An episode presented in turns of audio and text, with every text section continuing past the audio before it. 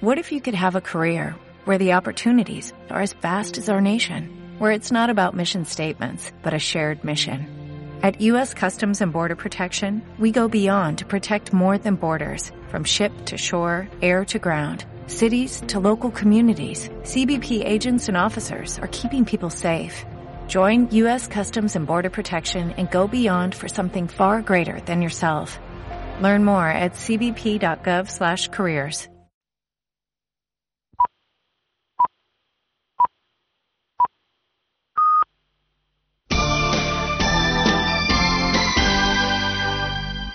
Intereconomía. Noticias.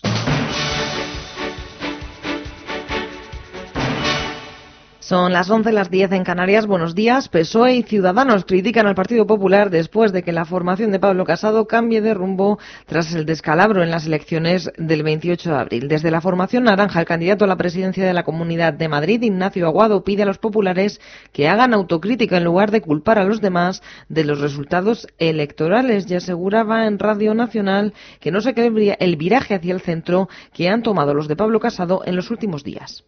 Bueno, a mí no, y creo que a la mayoría de españoles tampoco. Básicamente porque hasta hace cinco días estaban haciendo ojitos, ¿no? Como aquel que dice a Vox y ofreciéndole ministerios. Pues, pues ahora pueden dar ese giro de timón, están en su derecho, intentarlo al menos, pero yo creo que, que no es creíble. Y desde luego quien quiera sentirse y estar en el centro político, pues tiene a Ciudadanos como el partido de, de referencia a día de hoy. Lo ha demostrado, pues sin ir más lejos, el, propio expresidente de la Comunidad de Madrid, el señor Ángel Garrido, y también lo han demostrado cuatro millones de españoles que el pasado domingo decidieron votarnos. Y será el Partido Popular el que inaugure la ronda de contactos con el Partido Socialista tras su victoria electoral, unos encuentros entre los líderes de los partidos en los que no se va a hablar de posibles pactos de investidura. Por el momento, las formaciones tienen la vista puesta en las elecciones autonómicas y municipales del 26 de mayo y hasta que no se conozcan los resultados no habrá movimientos políticos. José Luis Ábalos, ministro de Fomento en Televisión, en Televisión Española, auguraba pocos cambios en el Ejecutivo de Pedro Sánchez. A Carmen la sigo viendo donde está pero las especulaciones que ha habido hasta ahora es hablar por hablar, no hay ni ninguna, en fin, ninguna prueba, ningún elemento que haga presumir todo esto que se está hablando. Eh, la idea del presidente es mantener el esquema actual, con las correcciones que él entienda eh, que, que corresponden. También se ha referido el número 3 del PSOE a la situación en Venezuela. Ratificaba Ábalos que el gobierno español no tiene intención de entregar a Leopoldo López tras la orden de búsqueda y captura dictada por la justicia venezolana y que no prevé el Ejecutivo que haya una intervención de Estados Unidos en Venezuela, reiterando que la posición de España es una vía pacífica que permita a Venezuela convocar elecciones libres. José Estevez, abogado en España de Leopoldo López, en declaraciones a la COPE señalaba que a pesar de la insistencia de Nicolás Maduro en asegurar que los militares lo refrendan, el desenlace de la situación venezolana, ha dicho, depende de Estados Unidos y Rusia. Pensamos que está más en los despachos entre Washington y Rusia. Los propios cubanos tienen un papel eh, eh, muy importante, teniendo en cuenta que eh, Cuba depende en gran medida de Venezuela y su papel está siendo primordial. Entonces, mm, quizá, quizá la situación más depende del tablero geopolítico internacional que parece a veces una abstracción, pero es la realidad, sobre quién va a jugar las cartas en la posible reconstrucción posterior de, del país. Nissan y los sindicatos han roto esta madrugada las negociaciones del ERE que afectaba a la empresa automovilística después de una larga reunión, según informan fuentes de los representantes de los trabajadores. Los sindicatos aseguran que ha sido la empresa la que se ha levantado de la mesa de las negociaciones tras no aceptar la petición de los trabajadores de redactar un acuerdo en el que se comprometieran por escrito a no realizar ningún despido más hasta 2022 y aumentar la propuesta de un aumento salarial. Juan Carlos Vicente es presidente del Comité de Empresa de Nissan no pueden garantizar ni una ni un coche porque dicen que no lo tienen, no pueden garantizar un número mínimo de plantilla que sería los que nos quedásemos porque va en función de las ventas y entonces pues en un acto de responsabilidad, ¿vale? Decimos, bueno, pues vamos a hacer un redactado que nos valga a todos para que eh, blindemos un poco la plantilla y estemos tranquilos esos tres años. Ellos hicieron un redactado muy ambiguo, muy ambiguo, nosotros se lo matizamos su propio redactado y tampoco le palió. Y un último apunte, el presidente de la Generalitat, Quintorra, está citado a declarar como imputado el próximo 15 de mayo por la querella que presentó la Fiscalía por desobediencia en relación a los lazos amarillos en edificios públicos. Según avanzaba TV3, la televisión catalana, el presidente deberá declarar en plena campaña de las elecciones municipales y europeas por haberse resistido a retirar los lazos amarillos, símbolo de apoyo a los políticos encarcelados. La información de los mercados en tiempo real.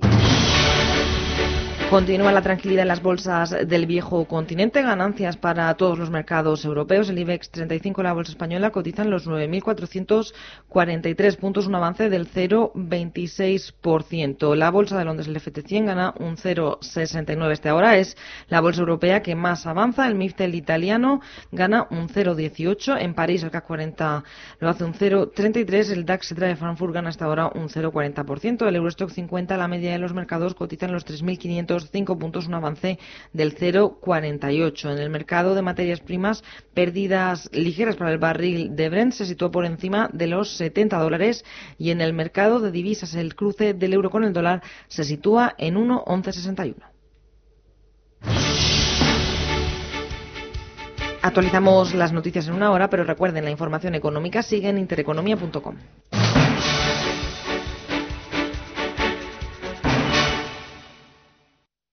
Las empresas y todos sus empleados son el impulso de este país. El impulso que nos hace avanzar, crecer y llegar cada vez más lejos. Y en el Santander apoyamos a las empresas con todas las soluciones que necesiten para seguir creciendo, ser el motor de nuestra economía y el corazón de todo un país.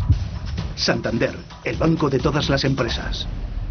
El tiempo que las madres dedican a la familia supone casi un cuarto del Producto Interior Bruto de nuestro país. Y por ellas, la contaminación acústica ha disminuido un 8%, por los gritos que te merecías y que se han tragado. Ay, las madres, referentes humanos, que lo hacen todo posible sin pedir nada a cambio, siendo además 100% madres. Feliz Día de la Madre, el corte inglés. Tranquilidad es el sonido del mar. Tranquilidad es invertir al tiempo que ahorras, diversificas y proteges tu inversión. Tranquilidad es invertir en oro con Degusa. Infórmate en el 9119 82900. Degusa Oro es tranquilidad. A ver, señores, que empieza el show. Quiero listos los extratiernos del pozo. ¿Cómo están los escalopines de lomo y el lomo adobado? Listos. ¿Las pechugas de pollo extratiernas? Aquí, recién traídas. Carmen, ¿conoces el lomo más tierno y jugoso que hay? Hombre, claro. El extratierno del pozo. Que nunca falten en tu casa las cosas tiernas, ni las extratiernas. El pozo.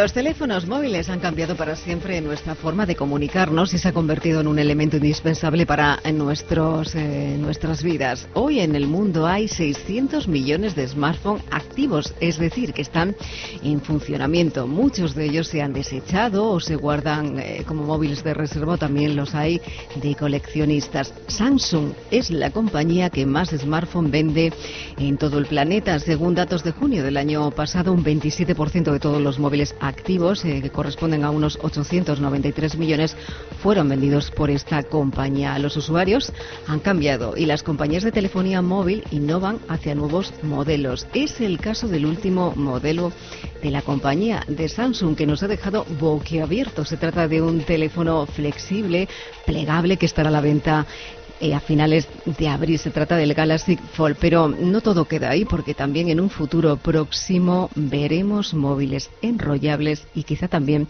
extensible. Y bajo estos nuevos diseños y esta nueva tecnología se mueve el mercado. En cualquier lugar, a cualquier hora, en cualquier parte del mundo, el teléfono móvil forma ya parte de nuestras vidas. Eh, ¿Conocen a alguien? Es la pregunta que les voy a lanzar. Que no use un teléfono móvil a diario? Es la primera pregunta que le vamos a trasladar a nuestro invitado. Él es Jesús Martín, responsable de tecnología y plataformas de Samsung España. Jesús, bienvenido. Buenos días. ¿Cómo estamos? ¿Qué tal? Buenos días. Muchas eh, gracias por contar con nosotros. Eh, encantado de recibirte en estos desayunos. Eh, y claro, la pregunta que te quería hacer la primera es que ¿hay alguien que conozcas que no tenga un teléfono móvil que lo esté utilizando a diario, Jesús? Pues yo personalmente diría que no, que al final todos en nuestro día a día estamos incorporando el, uso de dispositivos móviles tanto en el entorno personal como en el entorno profesional. se está convirtiendo en una, en una herramienta que facilita nuestros procesos del día a día, la forma en la que nos comunicamos y sociabilizamos, con lo cual te diría que no, que es difícil encontrar a alguien que no, que no lo utilice. bueno, ¿cómo será? Eh, vais a lanzar eh, la marca, eh, bueno, ya lo hemos visto, ¿no? pero vais a lanzar al mercado a finales de, de abril el nuevo Galaxy Fold, que es un teléfono que nos ha quedado boquiabiertos en las últimas demostraciones que hemos visto. ¿Qué va a traer de especial este teléfono al mercado? Bueno, el Galaxy, los usuarios. Sí, el Galaxy Fold pone el broche de oro a 10 años de innovación. Estamos de aniversario y aprovechando ese décimo aniversario queríamos, por un lado, presentar la, familia Galaxy S10, pero también creíamos que como líderes en, tecnología y algo que venimos haciendo habitualmente es lanzar eh, novedades y crear eh, categorías y, aterrizarlas al mercado. Y en este caso, con el Galaxy Fold, eh, lo que queríamos era precisamente eso presentar el primer teléfono con pantalla plegable del mundo eh, que nos permitiera eh, ir un paso más allá, juntar lo mejor de dos mundos, el mundo de la tableta y el mundo del smartphone en un único dispositivo, porque como usuarios hay una clara tendencia en la que cada vez demandamos una pantalla más grande porque consumimos más contenido, eh, queremos capturar mejores escenas con nuestras cámaras, pero no queremos que eso penalice el tamaño de nuestro teléfono móvil. Y por ello con el Galaxy Fold lo que permitimos es tener un teléfono muy compacto de 4,6 pulgadas cuando lo tenemos plegado y es cuando se abre con una pantalla de 7,3 pulgadas cuando podemos acceder a ese mundo de la productividad, del consumo de contenido, que es al final lo que demandan nuestros, nuestros usuarios. ¿Esto viene a revolucionar el mercado a partir de ahora? Desde luego yo creo que es el inicio de una nueva categoría. Eh, llevamos eh, tiempo trabajando en esa tecnología de pantallas eh, plegables. es un gran reto de ingeniería. Nuestros ingenieros de I+.D. han tenido que resolver aspectos como la durabilidad, como el diseño, los materiales que, que se incorporan en este nuevo dispositivo y yo creo que no es algo que venga para hacer un único lanzamiento de un dispositivo, es algo que desde luego inicia una categoría como ya hicimos en el pasado, por ejemplo, con los phablet, con nuestros dispositivos de la familia Galaxy Note, que ahora mismo pues, son una categoría muy consolidada, sobre todo en entornos de productividad y, de consumo de contenido. Decía yo antes que Samsung es la compañía que más smartphone vende en todo el planeta. El usuario de un eh, Samsung, de un teléfono Samsung, ¿qué es lo que está buscando en vosotros o qué encuentra?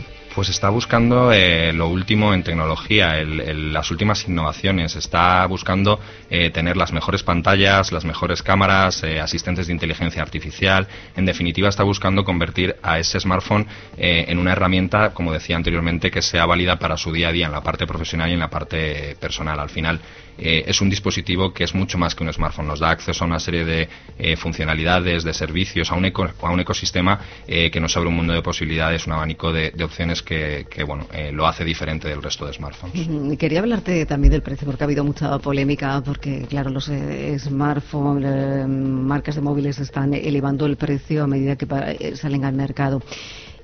hay un mercado para un usuario que pague más de mil euros por un eh, smartphone o por un teléfono móvil? Desde luego, eh, al final son dispositivos que incorporan hasta un terabyte de almacenamiento, eh, tienen procesadores de alta, alto rendimiento, tienen la capacidad de tener una memoria RAM de hasta 12 gigas. En definitiva, nos encontramos con dispositivos que son, como decía anteriormente, mucho más que un smartphone. Eh, nos encontramos con herramientas de trabajo, incluso nos van a permitir hacer tareas del día a día y hay una gran tendencia que es la hiperconvergencia, el ir reduciendo el número de dispositivos que llevamos y, centralizarlo en este tipo de dispositivos que tienen la suficiente eh, tamaño de pantalla como para poder permitirnos trabajar de manera eficiente, eh, pero que también tienen todo el resto de mm, hardware necesario para que no se vea afectado en el día a día cuando lo sometemos a tareas de alto rendimiento. Entonces, ese tipo de usuarios que buscan tener un dispositivo eh, con altas prestaciones eh, se encuentran que, en esta categoría de, smartphones pues son dispositivos que, encajan en el día a día y en lo que están buscando. Bueno, hace unos días leía un titular que me llamaba mucho la atención. Dice que su móvil Android eh, le vigila sin que lo sepa. Dice que, o decían que no hacía falta instalar ninguna aplicación y activar ninguna cuenta, que desde, el, eh, desde que un eh, usuario compra un móvil Android, eh, el dispositivo dice que empieza a compartir detalles de la vida. Y es que esto viene porque un estudio dirigido por dos académicos españoles se ha asomado por primera vez a ese abismo del software que viene preinstalado. Dice que son aplicaciones que viven en una posición privilegiada dentro del móvil junto al sistema operativo y dice que desde ahí y sin pedir los permisos habituales son capaces de practicar un rastreo de datos muy sofisticado y generalizado. Eh, ¿Tú qué dices a esto, Jesús? A ver, para Samsung... ¿Y vigilan los teléfonos móviles? Mm, para Samsung la seguridad es una obsesión. Nosotros en el entorno corporativo llevamos tiempo trabajando. Eh, un smartphone Samsung es más que un... Eh, em, al final un Galaxy incorpora una plataforma de seguridad que se llama Knox. Es una plataforma que está cualificada y certificada por las instituciones eh, a nivel internacional e igualmente aquí a nivel local, a nivel nacional. Hemos trabajado con el Centro Criptológico Nacional para tener una cualificación que nos dice que un smartphone Samsung, eh, configurado con Knox, eh, cumple con el esquema de, alta seguridad a nivel nacional. Es decir, eh, nosotros convertimos un smartphone Samsung, un Galaxy, en un dispositivo securizado donde para nosotros la integridad de los datos es absolutamente relevante. Para nosotros un dispositivo tiene que ser capaz de proteger los datos que utilizamos en el entorno personal, las fotos de nuestros familiares, de nuestros amigos, de nuestro día a día, pero también, por supuesto, los datos que manejamos en nuestros trabajos diarios, donde almacenamos y compartimos información que puede ser muy sensible en los procesos de negocio de las empresas. O sea que para nosotros la, seguridad es una obsesión y estamos convencidos de que un smartphone Samsung bien configurado con esta plataforma Knox eh, es absolutamente mm. seguro. Es prioritario, entiendo, innovar, pero también es prioritario estar bien eh, asegurados o bien seguros con nuestros datos, el de los teléfonos móviles. Desde luego, el uso es una de las polémicas que está surgiendo en los últimos meses. Por supuesto, el uso responsable de la tecnología es, es clave. Eh, nosotros ya desde las etapas en el colegio estamos dando charlas de confianza digital, de uso responsable de la tecnología y creemos que utilizar las herramientas, porque las hay, esta plataforma Nox es una herramienta que nos da este entorno de trabajo o este entorno de uso seguro e ir concienciando a todos los usuarios desde edades tempranas de que el uso responsable de la tecnología eh, puede evitar situaciones de, ataques o de riesgo es clave. Para nosotros, como te decía, es absolutamente prioritario dentro de, la innovación y del desarrollo tecnológico que estamos haciendo. Ahora que estás hablando de esto, tú has, has impartido muchos cursos como responsable de educación, además de, de la marca eh, y tienes la ocasión de hablar eh, con muchos eh, niños. Fundamental comenzar a concienciar desde que son pequeños, sobre todo de esos beneficios, pero también de los riesgos. ¿Qué es lo que les preocupa a los pequeños? Los pequeños al final se encuentran con una herramienta que para ellos es una ventana al mundo, es una forma distinta de acceder a la información. Para ellos es muy obvio, ¿no? El poder mm, buscar información, acceder, navegar y tienen que entender eh, que esa navegación, ese uso de los dispositivos ha de hacerse de una manera responsable. Por eso, y de manera transparente, nosotros en lo que trabajamos es en poner esas capas de seguridad que nos permiten eh, que los alumnos puedan utilizar las tabletas sin ninguna preocupación. Es descargarles a ellos de la parte tecnológica, de la parte de configuración y que la tableta eh, pase a ser una herramienta académica, una herramienta que permita eh, trabajar, consultar información, hacer trabajo colaborativo, desarrollar competencias digitales, porque en definitiva esos alumnos de hoy, esos eh, niños y niñas que están en los colegios, van a ser los trabajadores y los ciudadanos de mañana. Y se les requiere esas habilidades, esas competencias digitales en una sociedad donde la tecnología va permeando cada vez más a cada, a cada proceso, a cada situación cotidiana. Entonces, creemos muy necesario que desde esas edades tempranas tengamos una concienciación pero no solo en la parte de los alumnos, en la parte de las familias, que deben saber que esa eh, tecnología, esa tableta o ese smartphone que se utiliza dentro del aula se puede utilizar de manera responsable, que si eh, le dotamos de las herramientas y de las soluciones necesarias, tendremos un entorno de trabajo absolutamente seguro como el que pueden tener ellos en sus oficinas, en sus trabajos, cuando se les facilita un teléfono móvil o una tableta para trabajar. Te iba a decir eso de que preocupados están los padres por el uso, a lo mejor indiscriminado, que pueden hacer sus hijos de los teléfonos móviles. Hay preocupación, efectivamente, en el uso de, la tecnología, eh, pero por ello estamos trabajando de la mano del Ministerio de Educación y de las instituciones eh, para elaborar guías eh, blancas del uso responsable de la tecnología, del impacto que tiene en el día a día. Entonces estamos definiendo un camino en el que podamos utilizar la tecnología de manera responsable, podamos hacer una incorporación natural y sostenible de la misma dentro del entorno educativo y creemos que los beneficios que tiene son muy importantes y aparte no podemos ser ajenos a una realidad que es un proceso de transformación que se está viviendo viviendo en el ámbito de la educación y que los propios alumnos y los propios profesores nos demandan. Les da acceso a, posibilidades que hasta ahora eran desconocidas. Por ejemplo, también hemos trabajado en la incorporación de la realidad virtual en entornos educativos. Eh, no es lo mismo contar el antiguo Egipto que coger a un alumno y trasladarle al antiguo Egipto. Eh, ahí estás empatizando con él, estás conectando con sus emociones y de alguna manera ese aprendizaje inmersivo es mucho eh, más interesante para tanto el profesor como el alumno. O sea que desde luego la incorporación de la tecnología en el entorno educativo es otra de nuestras eh, líneas importantes de trabajo. Oye, ¿cómo son nuestros pequeños nativos digitales? ¿Cómo es esta generación de, nuestros niños más pequeños? ¿Cómo vienen? Pues vienen de momento, curiosos, muy curiosos. Son muy curiosos, efectivamente, y, y mm, llevándolo a un terreno personal que son mis sobrinos, con el mayor es una persona que es muy táctil, por así decirlo, o sea, cualquier dispositivo que le dejas intenta interactuar con él, pero el pequeño ya es curioso porque lo que busca es interactuar con él eh, por comandos de voz. Porque para ellos ya lo natural es, están viendo muchos asistentes de inteligencia artificial. Eh, de hecho, Bixby, una de las novedades es que nuestro asistente de inteligencia artificial ha aprendido español. Eh, ya lo tenemos disponible en nuestros dispositivos. Y para este, para mi sobrino más pequeño, ya es un siguiente paso. Es un nativo digital que lo que busca ya no es tocar. Para él, no poder interactuar con una pantalla es como, no quiero eso. Ya él busca la siguiente derivada que es, eh, de manera con lenguaje natural, el poder interactuar. Eh, le dejo el, Galaxy S10 y se pone a hablar con él y a preguntarle cosas. O sea que para ellos ya es una. Le dejas el móvil para que eh, pregunte. al final juega con él, conmigo, por supuesto, pero sí, es, es, es curioso cómo esa generación, además, para ellos es natural el crear proyectos, es una generación muy maker, donde para ellos ya no es que les expliques tecnología, es poder hacer cosas con la tecnología, generar proyectos. Entonces hay un cambio bastante importante. iba a decir, tiene buen profesor en casa. Sí, de momento no se queja. pues Jesús eh, Martín, responsable de tecnología y plataformas de Samsung en España, que ha sido un placer compartir estos minutos contigo y, enseñarnos más de la tecnología que viene y también eh, de cómo eh, ser más seguros ante nuestros nuestros datos que tenemos expuestos en el teléfono móvil. Seguiremos hablando en otra ocasión. Muchas gracias a vosotros.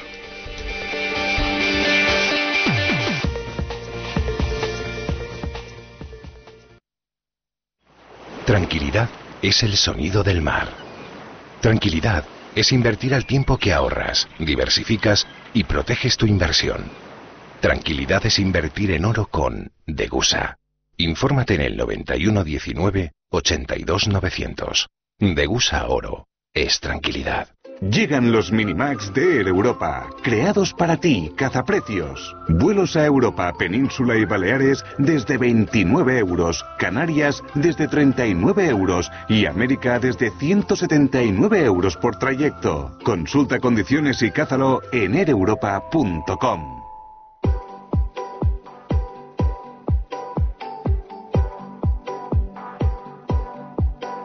En Capital Intereconomía, Foro de Empleo.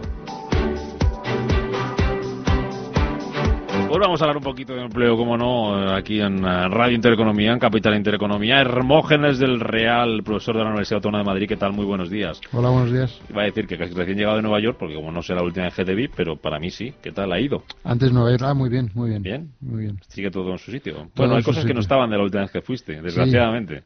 Bueno, hay cosas que también están, que están muy bien también. Sí. Como el Bessel. Sí. que es un edificio que está justo al lado del restaurante de José Andrés y de Adrià. No. Y que es un, espectáculo, que es lo que se ha hecho con la High Line, que era por donde iba el metro por arriba, y que une justo con el metro, con el Museo Whitney. Sí. Y que la verdad es espectacular. Mucha gente, eso sí. ¿Cuántos días estuviste? Nada, cinco, cinco días. Cinco días, sí, pero ya lo tenías visto y conocido, ¿no? Yo que soy muy agiográfico hasta San Hermógenes, que es el 19 de abril. Ah, bueno, muy bien. ¿Todo bien entonces por lo demás? ¿Sí? ¿Todo bien? Bueno. José Canseco, experto en recursos humanos, transformación y liderazgo. ¿Qué tal? ¿Cómo estás? Muy bien, muy buenos días. Muy bien, ¿cómo estáis? Como viajamos un poco más cerquita, pues... Eh, bueno, yo ya tengo ganas, ¿eh? De irme a cruzarme no, llevan. Hace ya casi un año que no... por ahí. llevan. ¿Qué tal todo? Muy bien, todo muy bien. ¿Todo bien? Mucho trabajo, mucho lío, muchas cosas. A me, me, proponías un tema que justo cuando me lo proponías el otro día estaba yo leyendo exactamente lo mismo. Sí, no recuerdo ahora mismo que te propuse. A pero- full 24 horas al día conectados para nuestras empresas. Ah, sí, dice, sí, no, claro. puse lo que te propuse. Dice, ahora. Sí, sí, sí, ¿Eh? sí, sí, justo ahora, eso. ahora vamos con ello. Saludo también, y me alegra mucho ver por aquí, por esta casa, por estos micrófonos, a Marisa Cruzado, sociedad directora en comunicación en Valor Añadido. ¿Qué tal, Marisa? Bienvenida, buenos días. Muy buenos ¿Cómo días. estás? Dichoso los ojos. Pues estoy encantada de estar aquí. Te he perdido la pista antes de Nueva contigo. York, antes de viajar, antes antes de montón Sí, de- de- antes de antes. Antes de antes. Pero bueno, está. Yo, yo, yo, el, mi último viaje ha sido justo de dirección contraria, porque Sí. ha sido Kuwait. ¿Ah? Y sí, sí. Y bueno, pues por allí también todo sigue igual. Tan seco, tenemos que viajar más. ¿Y qué tal Kuwait? Porque nunca me ha llamado la atención. Pues mucho desierto en Kuwait. Pero ocio, ocio o negocio. Eh, un mix, un mix, ocio, ocio negocio, sí, las dos cosas. Sí, sí, es eh, la mejor forma de viajar, ya sabes, es sacarle un rendimiento a todo. 24 horas conectadas. como Claro, que- está barata, porque aquí es una locura como está la gasolina, ¿eh? Sí, la gasolina está barata. Eh, a ver, no pude comprobar en, pro- en mi propio coche porque, como sabes, las mujeres allí pues lo tenemos un poco complicado para todas las cosas. En fin, es que... sí. Pero bueno, eh, los taxistas funcionan bien. Debe ser que el combustible está barato. Oye, empezamos por los 24 horas conectados, ¿os, os, os parece? Me, me proponía José ese, ese estudio que dice que la mayoría de trabajadores están siempre disponibles para su compañía, según un estudio de la aseguradora Cigna. Eh, Sí, nada, bueno, pues para cuando eh, dormimos.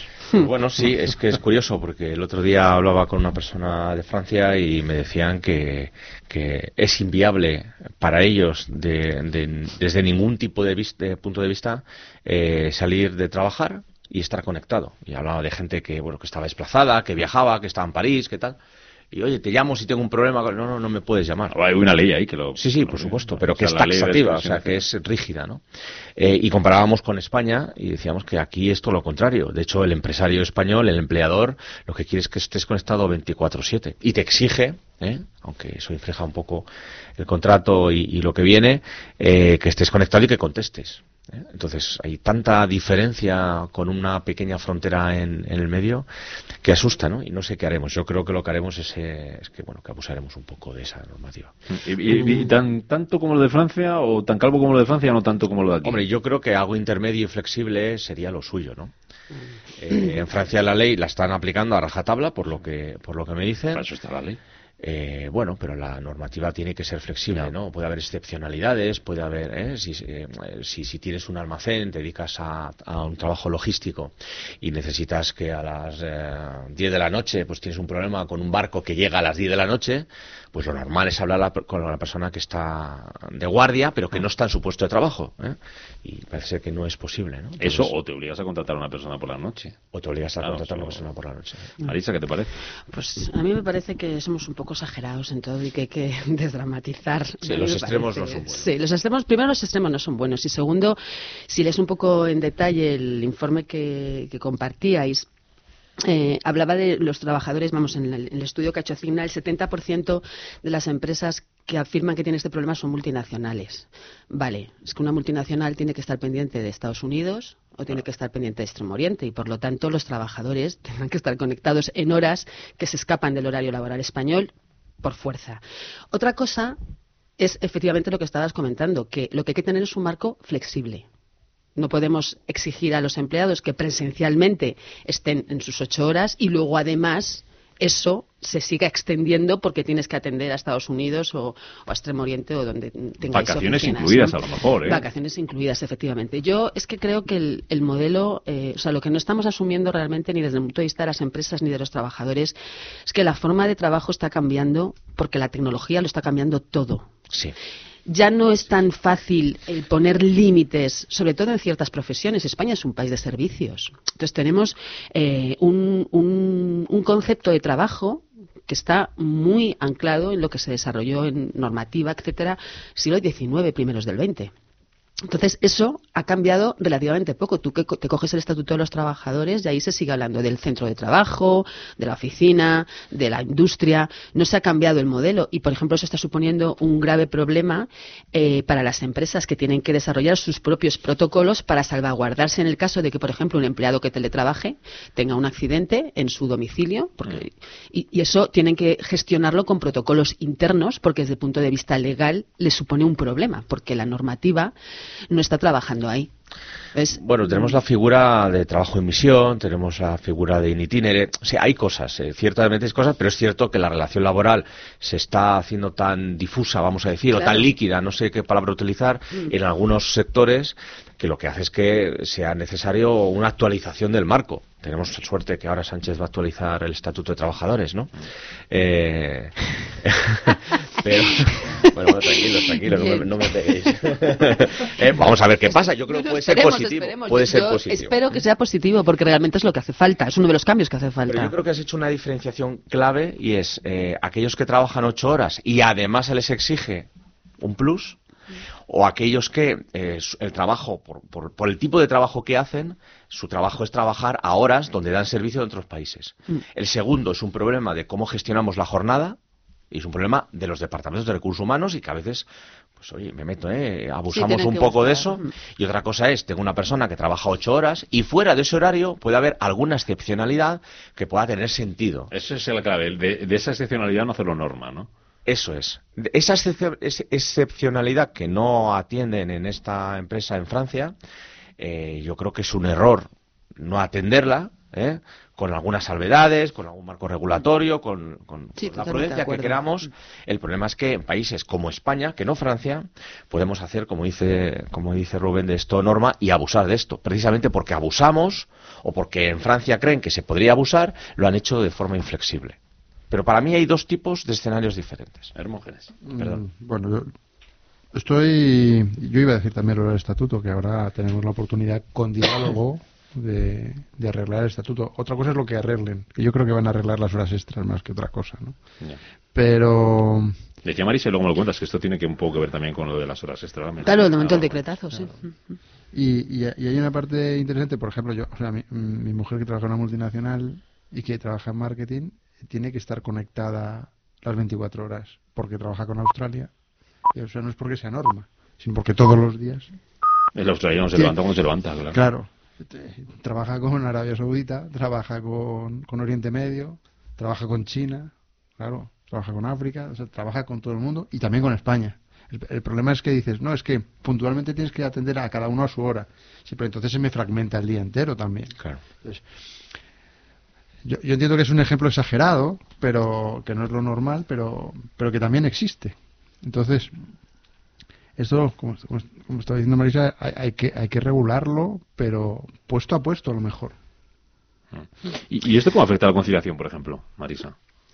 Pues mm, yo creo que afecta y no afecta. Quiero decir, eh, si tú eh, realmente en tu empresa no te exigen un presencialismo y puedes gestionar tu tiempo eh, con una clara gestión de objetivos, ¿vale? Pues igual, pues la, la mujer, tu mujer, pues podrá irse en un horario distinto a casa, sabiendo que luego por la noche se va a conectar desde casa para hablar con, pues, con Estados Unidos o con quien corresponda.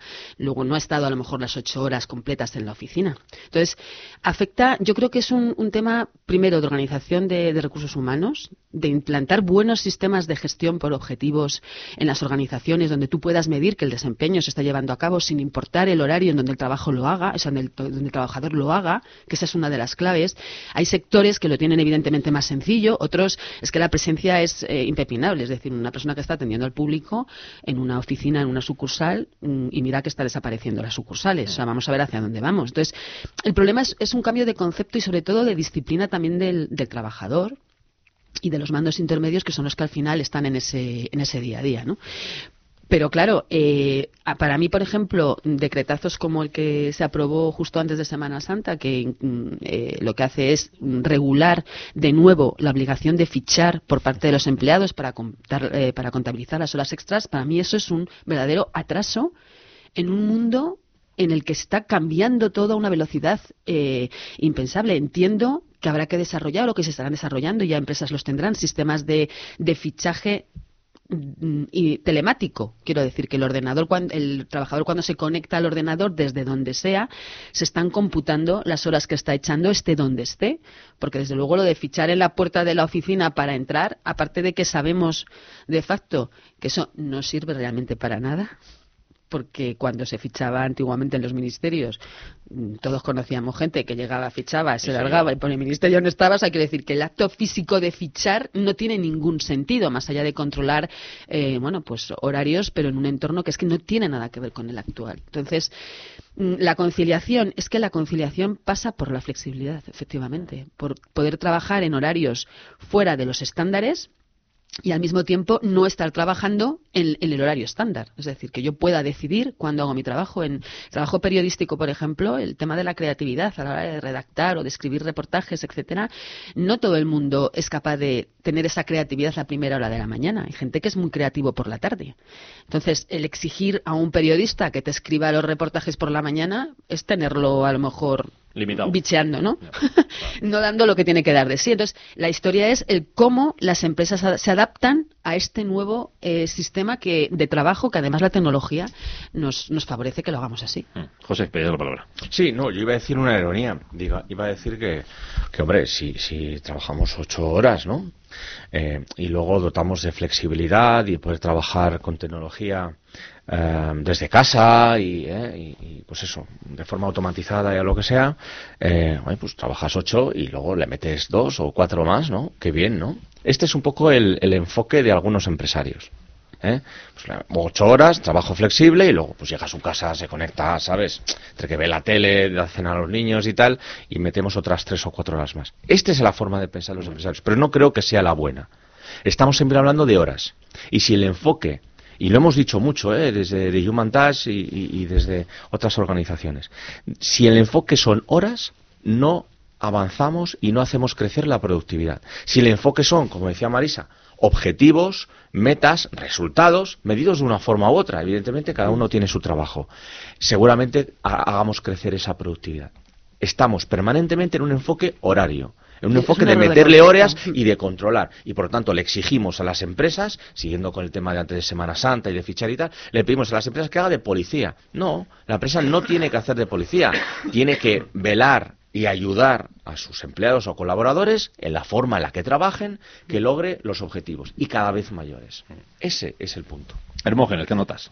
No, el, el, el, problema está en, yo creo, en la madurez del empresario y en la madurez de los trabajadores que muchas veces se exige lo que no se tiene que exigir y, yo estoy de acuerdo en la, flexibilidad, ¿no? Y en que el trabajador y el empresario sepan cómo se tiene que, coordinar eso. Y totalmente de acuerdo, es decir, no es, no es un tema de, de horario, sino es un tema de cumplir con el, trabajo bien hecho y consumiendo los menos recursos posibles.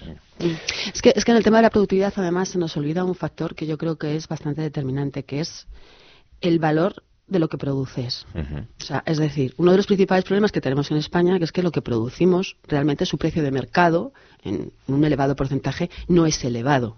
Entonces, el sector del turismo, por ejemplo, si tenemos un turismo de, de bajo nivel, de turismo de botellón y de la fiesta, que se deja una media de 30 euros en un hotel, yo tengo que tener las mismas personas haciendo las camas. O sea, por mucho que esas personas corran para hacer más camas, la productividad nunca se va a incrementar si el precio de la habitación es 30 euros. Si yo tengo un turismo que está dispuesto a pagar 200 euros por la habitación, esas mismas personas haciendo las mismas camas van a ser más productivas, porque al final el precio del producto final influye en la productividad, en los cálculos. ¿no? Entonces, nos olvidamos de ese pequeño detalle que o mejoramos el tipo de producto que ofrecemos, el valor de nuestros servicios y de nuestros productos como país, o es muy difícil que mejoremos en productividad, porque al final lo que hacemos es encarecer la producción porque meto más personas o pago más horas extras, pero si el precio de mi producto no crece, difícilmente la productividad va a mejorar. Entonces, ese es un factor que se nos olvida. Vamos, yo no oigo a los políticos ninguno hablar ir por ahí. Hablando de productividad y siguiendo con otro tema y sobre si trabajamos ocho horas o no ocho horas reales, os quiero traer un estudio de la empresa Yovatus que dice que perdemos mucho tiempo durante esas ocho horas en cosas como en salir a fumar un cigarro, en desayunar. en, dice que eh, todo eso le cuesta 26.000 millones a las empresas. Si hablamos de fumar, dice que cada fumador gasta 16 días al año de su jornada laboral fumando. 9 minutos por cada uno de los cigarrillos que consume al día. Es decir, 36 minutos perdería fumando. Dice que también el café de primera hora y el desayuno de mediodía eh, eh, se comen otros 11 días y medio al año. Dedicamos 7 minutos por trabajador a tomar el café y 19 minutos en volver a desayunar. Y en el baño, 21 minutos. de media estamos en el baño, no sé si estáis tanto cuando vais, dice que estos son ocho minutos más que hace cinco años porque ahora usamos más el móvil, Canseco. Bueno, ¿Qué pues, te parece? eh, pues fíjate, justo la semana pasada o la anterior hacía una, una conferencia, una charla eh, sobre este tema, porque ha salido un estudio, no sé si bebe del mismo sitio, en McKinsey, en, en Estados Unidos, que hablaba de esto. ¿no? Y tengo ahora mismo el gráfico en la cabeza, pero no soy capaz de ver las, las, los porcentajes. Seguramente sean parecidos, ¿no? Y al final decíamos que, decían, ¿no? Que ocho horas, ocho horas de trabajo realmente se están produciendo cuatro horas, o cerca de cuatro horas. O sea, que la mitad de la jornada, ¿vale? O sea, que yo creo que es así. Yo creo que sí que hay diferencias por tipo de puesto de trabajo, por tipo de sector, y sobre todo por edad. ¿Vale? Eh, la gente de determinadas generaciones usa o abusa mucho más del móvil, se usa mucho más las redes sociales en el momento de trabajo y se busca mucho más empleo en el horario laboral. Sin embargo, otras generaciones de, de más tiempo, vamos a decir, baby boomers, generación X y demás, no buscan, porque no lo ven ético o aceptable para ellos empleo dentro del horario laboral y usan las redes sociales, usan el WhatsApp, usan el móvil, pero en un porcentaje menor. ¿Vale? Entonces hay bastantes diferencias, pero sí, esto es una realidad llegará un momento en el que va- vayamos a tener que hacer algo, porque es cierto que cuando eh, gestionas determinados equipos, con las diferencias que digo que hay, pues a veces la gente está permanentemente con el móvil y permanentemente conectada a las reuniones. ¿eh? ¿Te sorprenden los datos, Hermógenes? Eh, no, no me sorprenden. El, pero volvemos a lo mismo, es decir, te puedes ir a fumar los cigarrillos que quieras siempre y cuando tengas tu trabajo bien hecho y a tiempo. Esa, a eso es a lo que me refiero con la madurez. Es decir, te puedes fumar todos los cigarros mientras esté todo bien hecho y a tiempo. Yo no tengo, nu- nunca he tenido problema en eso con, con la gente con la que he trabajado. Entonces, el, me parece bien que se estudie, me parece bien que se estudie, me parece bien que a los jóvenes también se les meta un poco en cintura para que maduren. Vol- Volvemos a lo mismo, es decir, no puedes estar 21 minutos en el baño y luego no cumplir. Son muchos. Y luego no cumplir, y luego no cumplir, ojo, si Bueno, a, muchos, lo largo de ocho, a lo largo de ocho horas, si vas tres veces, oye, súmate cinco minutos cada vez y te- más o menos te Mucho, sale la ¿eh? cuenta. Depende de si es pipí o popó. Ojo, pero tres veces, oh, sí, sí. Mira, yo- Pero tres popó en la mañana algo te pasa. Estuve, mira, estuve buscando datos, intentando, intentando, intentando ver un poco, qué escatológicos os estáis poniendo, intentando, intentando buscar un poco la, la explicación de, de estos estudios que a mí, a ver, para un titular y para tal me parecen bien, pero en el fondo me parece que no aportan realmente un, una, un análisis de lo que está pasando realmente, porque estuve mirando cifras, por ejemplo, en la Alemania, pues la gente fuma, los muertos de cáncer por causa del tabaco son el triple o por ahí, son también el doble de población, pero quiero decir que las cifras encajan más o menos. No sé, tú miras las cifras y dices, bueno, pues es que los alemanes fuman lo mismo que nosotros. eh, y además Pierden el mismo tiempo que nosotros. ¿no? se están saltando la regulación porque son muchos más laxos en la regulación. Quiero decirte que, bueno, que nosotros ya sabéis que cuando nos ponemos a hacer una cosa somos más papistas que el Papa, ¿no? Pero eh, esos datos al final lo que nos vienen a indicar es lo que estamos hablando. O sea, ¿cómo pones un sistema de fichaje cuando tú sabes per se que hay gente que pierde X tiempo en fumar, X tiempo en tomarse un café, X tiempo... O sea, eso que vas, cada vez que bajas a fumar, ¿fichas? ¿Que sales? ¿Fichas que entras? O sea, es que por eso el sistema del Cada que vas fichaje baño, es tan absurdo. Es decir, Es absurdo, sí, sí. porque luego la, la gente saldrá cuando termine su trabajo, que si ha, ha perdido dos horas entre el café, el tabaco, no sé qué, pues tendrá que estar dos horas más hasta que cumpla sus objetivos y termine su trabajo ¿Para qué? diario. Para nada, ¿no? Pero eso no son horas extras. nada, No, pero Claro, luego- no son horas extras. Luego me quejo de que no concilio. Claro, luego Claro, me quejo de que no. Sí, efectivamente, o sea, quiero decir que es que, eh, de hecho, eh, una de las cuestiones mm, que sí que hay una dif- diferencia, por ejemplo, entre los sexos, entre hombres y mujeres, es que las mujeres son mucho más efectivas. Más que nada por la urgencia que tienen de salir a una hora concreta. Es decir, si yo tengo que ir a recoger a los niños a las 5, tengo que estar en el colegio tengo que estar a las 5, no puedo bajarme a fumar siete cigarrillos y perder el tiempo si tengo que cumplir mis objetivos. Vamos a ver. Lo tengo que dejar hecho antes. Lo tengo que, o sea, lo tengo que hacer. Entonces, ¿qué hago? Pues no fumo, no como más rápido, no tomo café, eh, porque pum, pum, pum, pum, me centro en lo que tengo que hacer. Entonces, eh, eso, por ejemplo, que por un lado es mm, una cuestión de una falta de corresponsabilidad en el hogar, por otro lado, desde el punto de vista de la productividad, no hay mal que por bien no venga, pues tú te centras y haces tu trabajo, ¿no? Entonces, es un tema de madurez, es un tema de responsabilidad y de que el trabajador debe tener conciencia de que si tiene que cumplir unos objetivos, pues lo hará en ocho horas, en diez o en quince, en función de cómo se organice. Y ahí es donde entra la madurez del empleado, efectivamente. Yo creo que es un tema cultural también. Yo, uno de los equipos de trabajo que lidero, tengo un- una chica alemana, un chico portugués y dos españoles, chico y chica, ¿vale? Eh, y todos trabajan en el mismo proyecto. La forma de trabajo es absolutamente diferente. ¿cómo pierden el tiempo cuando lo pierden? Pues de forma parecida, ¿no? Es lo que decía Hermógenes. Claro. Lo pierden de forma parecida. Ahora, la chica alemana, cuando se pone a trabajar, tiene muy claro el objetivo en la cabeza y trabaja por el objetivo. El portugués eh, hace muchas cosas, eh, eh, datos concretos, eh, que no generalicemos, pero el portugués hace cosas concretas que no son productivas, pero hace muchas. Y los españoles son un mix de todo eso, ¿vale? Da la sensación de que tienen mucho potencial, hace muchas cosas, a veces no de las mejores, pero pierden mucho el foco, o sea que nos desordenamos. Esto tiene que ver en los, en los, en los centros de trabajo, salgo del ejemplo, eh, también con el presentismo enorme que hay en nuestro país, que no hay, no hay en Portugal, que no hay en Francia, Pero que no hay en Alemania. ¿no? Eso y es eso es cultural. Es cultural, sí. Es decir, tengo que estar para que me veas la cara, para que veas que estoy sentado aquí y estoy trabajando. Y además de eso, pierdo el tiempo. Pues tenemos el cóctel perfecto. Porque si no estás, pero yo sé que estás trabajando para un objetivo, una meta, ya me vale.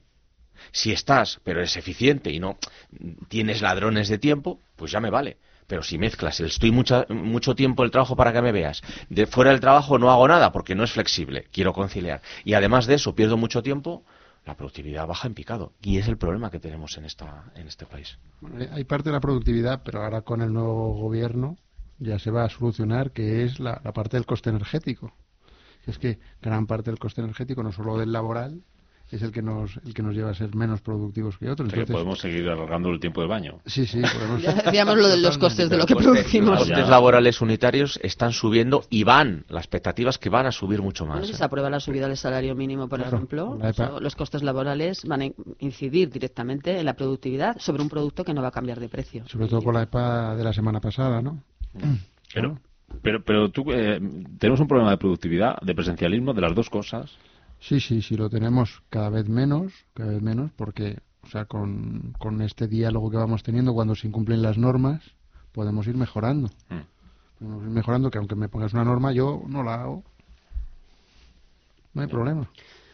Yo creo que no, no es que tengamos un, o sea, tenemos un problema no creo tanto de productividad, sino este esta dispersión que comentabas tú que pasa en el equipo y que les pasa a los españoles, a esos dos compañeros tuyos, es un poco lo que nos pasa como país. O sea, no tenemos claro una estrategia de país, de hacia dónde queremos ir, qué tipo de país, qué tipo de economía queremos ser. Y ese es el problema. Si tuviéramos claro el objetivo de país que queremos ser, podríamos marcarnos el objetivo y trabajar trabajo, en esa dirección. Claro. Pero claro, cuando no sabemos si queremos ser un país que vamos a aceptar ser pues el- la residencia de Europa para la gente mayor, si queremos atraer turismo de calidad, si queremos ahora mismo somos el país que más eh, de europeo que más coches produce, por ejemplo, ¿no? Con una industria automovilística muy potente. Queremos recuperar una- un cierto potencial industrial porque hemos eh, acabado con toda la industria que teníamos, la naviera, la siderúrgica. Entonces, como no tenemos muy claro qué queremos ser ni qué queremos producir, es muy difícil como país el plantearnos unos objetivos claros y la productividad, por supuesto, se ve afectada. Lo que no tenemos muy claro es cuándo nos vamos a jubilar, Hermógenes, y con ese tema que nos propones Bueno. tú terminamos hoy. 75, 80 años, me, me decías. eh, Bueno, aquí los... pues eh, no entiendo yo mucho de estas cosas de la salud, pero con 75 años habrá que ir unas veces al baño, ¿no? Sí. Vamos a ser, que esto no va a Pero mejorar. habrás tenido que dejar de fumar y casi no comerás. Puede ser, comp- puede ser. compensas una Puede cosa ser, mira, por la sí, otra. eso está bien visto, sí. No, me- me- Aparte de que se está hablando mucho sobre estos temas y demás, era porque eh, la semana pasada clausurábamos un, un máster y vino el presidente de una gran empresa que tiene 400.000 empleados en el mundo. Y lo que decía era que, le decía a los chavales que decir, no os preocupéis, vais a trabajar hasta los 80 años y vais a vivir más de 100. No le aplaudieron, ¿no? Eh, no, pero, pero asumieron. los contrató a todos, ¿eh? Que también era un... Y los está contratando con un sueldo por encima de la media nacional.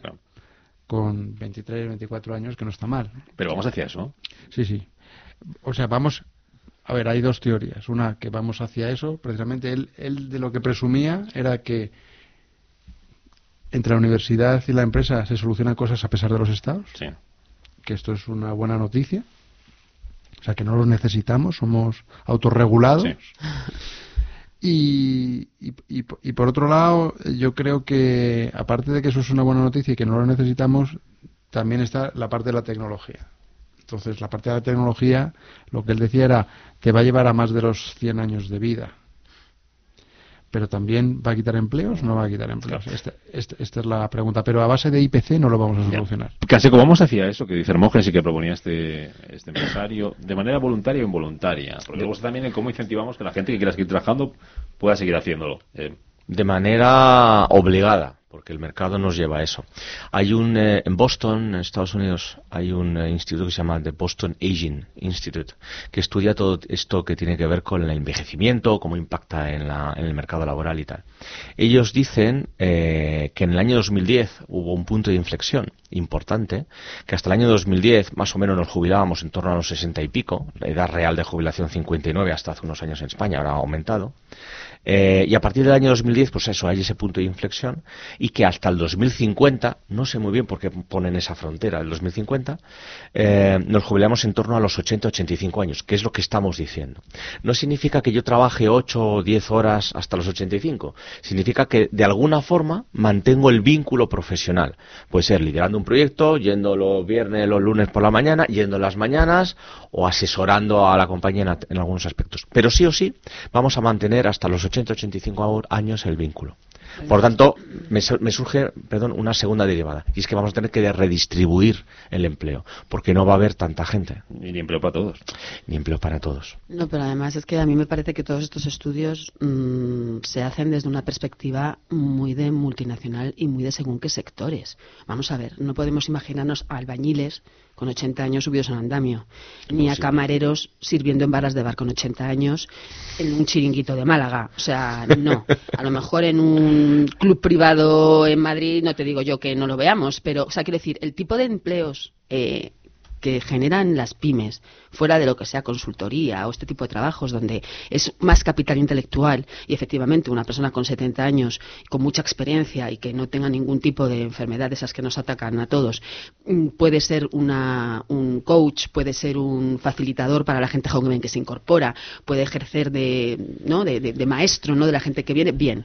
Pero hay un montón de, de sectores y de actividades en pymes que es que es mm, imposible mantener eso. O sea, el problema de la jubilación afecta sobre todo a esos colectivos, a esos autónomos que son el 85% del tejido empresarial español, que no tienen capacidad para generar empleo ni para y que van a tener que mm, jubilarse en un momento dado sin tener a lo mejor una pensión digna. Ahí es donde está realmente el problema. A mí no me preocupan las grandes consultoras, ni la banca, ni la gente que pueda estar trabajando porque su trabajo le encanta, porque trabaja en una tecnológica, en unas oficinas estupendas hasta los 80 años. Ese no es el verdadero problema.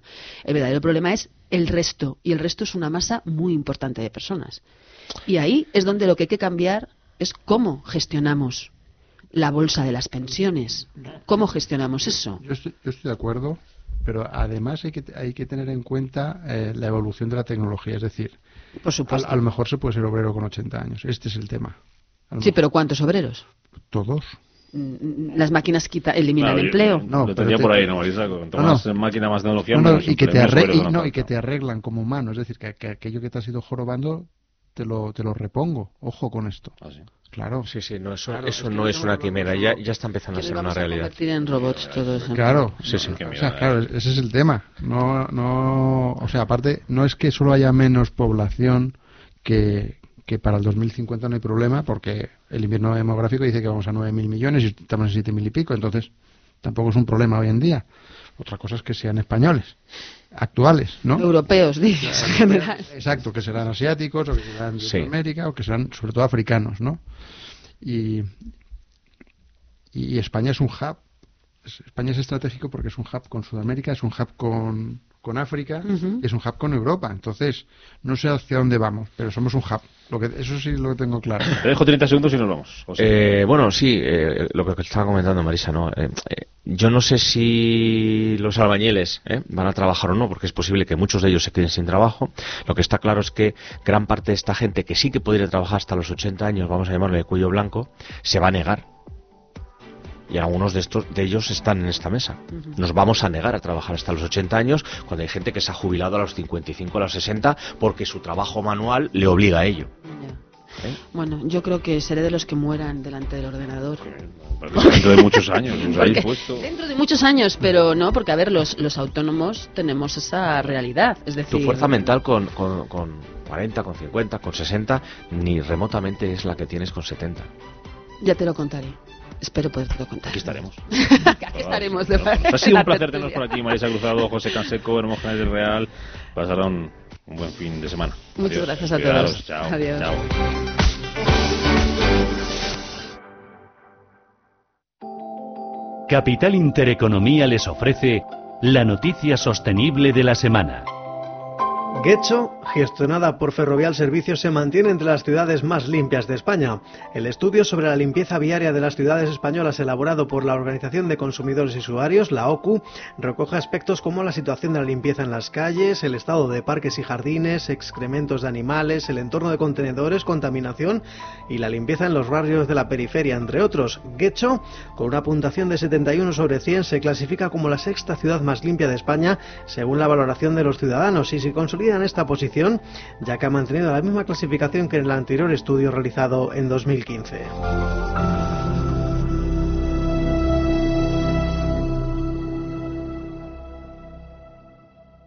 Tenemos que pasar de la cultura del ladrillo del depósito a la cultura eh, del inversor responsable y sobre todo a través de fondos de inversión. Y ahí tiene oportunidades, entonces hay que mirar esas oportunidades. Capital Intereconomía, responsables con la información, comprometidos con la formación. Con Susana Criado. Radio Intereconomía.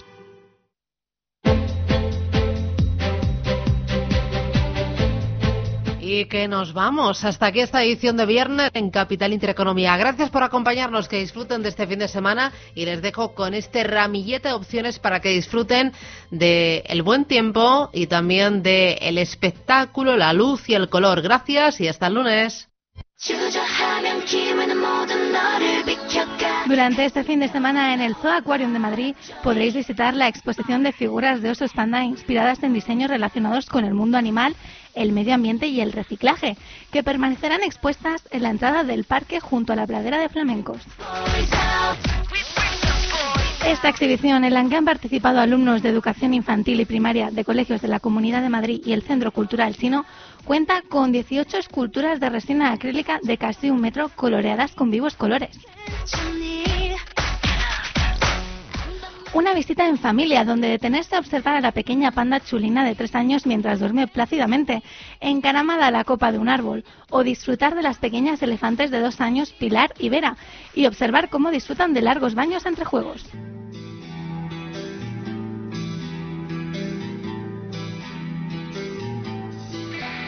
Metallica se embarca en una nueva gira de conciertos tras su último y reciente tour en el que batieron récords de asistencia en 29 ciudades en todo el continente. Una de las formaciones más legendarias de la historia de la música y del heavy metal regresa de nuevo a los escenarios europeos con su gira Worldwide Tour, donde promocionan su décimo trabajo. Tienes una cita esta noche en el IFEMA con esta histórica banda. ¿Cuántos árboles? Qué bonito, ¿eh? No se parece nada a Boston. No te pierdas la nueva película basada en un libro de Stephen King, Cementerio de Animales. ¡Wala! ¿Todo esto es nuestro? El doctor Louis Creed se muda con su esposa Rachel y sus dos hijos pequeños de Boston al Maine rural. Cerca de su nueva casa, los Creed descubren un misterioso cementerio dedicado a difuntas mascotas, escondido en lo profundo del bosque. Cuando la tragedia les golpea, Luis recurre a su vecino Ruth Crandall, que parece conocer los secretos que esconde este bosque. Será entonces cuando se produzca una peligrosa reacción en cadena que desatará un mal insondable con horribles consecuencias. Se acerca el buen tiempo y es momento de organizar las vacaciones de verano de tus sueños. El mejor precio lo encontrarás en Paradores con la oferta 3x2 con desayuno incluido. Todo esto y mucho más en www.parador.es.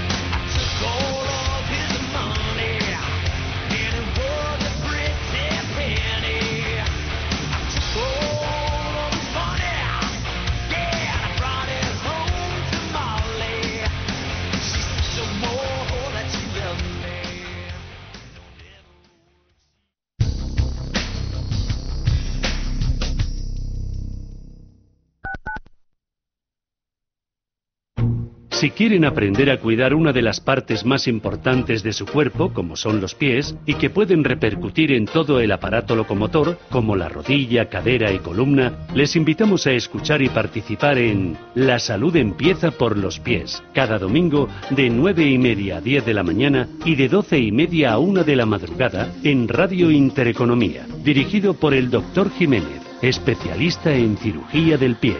Les esperamos.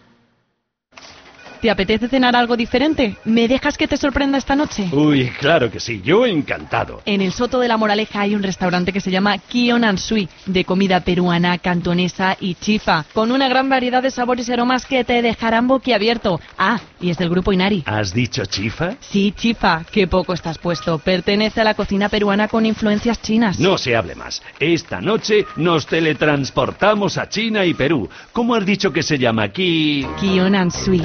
Más información en grupoinari.com. Según datos de las últimas oleadas del Estudio General de Medios, Radio Intereconomía consolida su posición como la emisora económica más escuchada de España.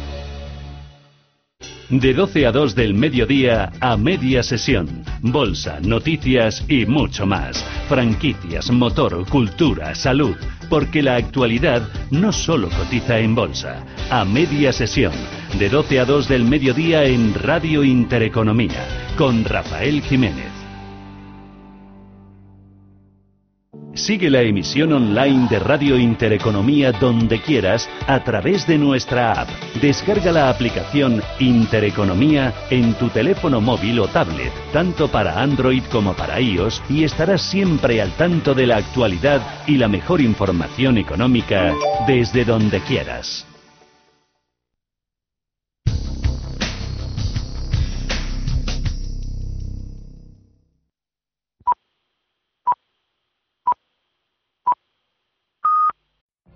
What if you could have a career where the opportunities are as vast as our nation, where it's not about mission statements, but a shared mission?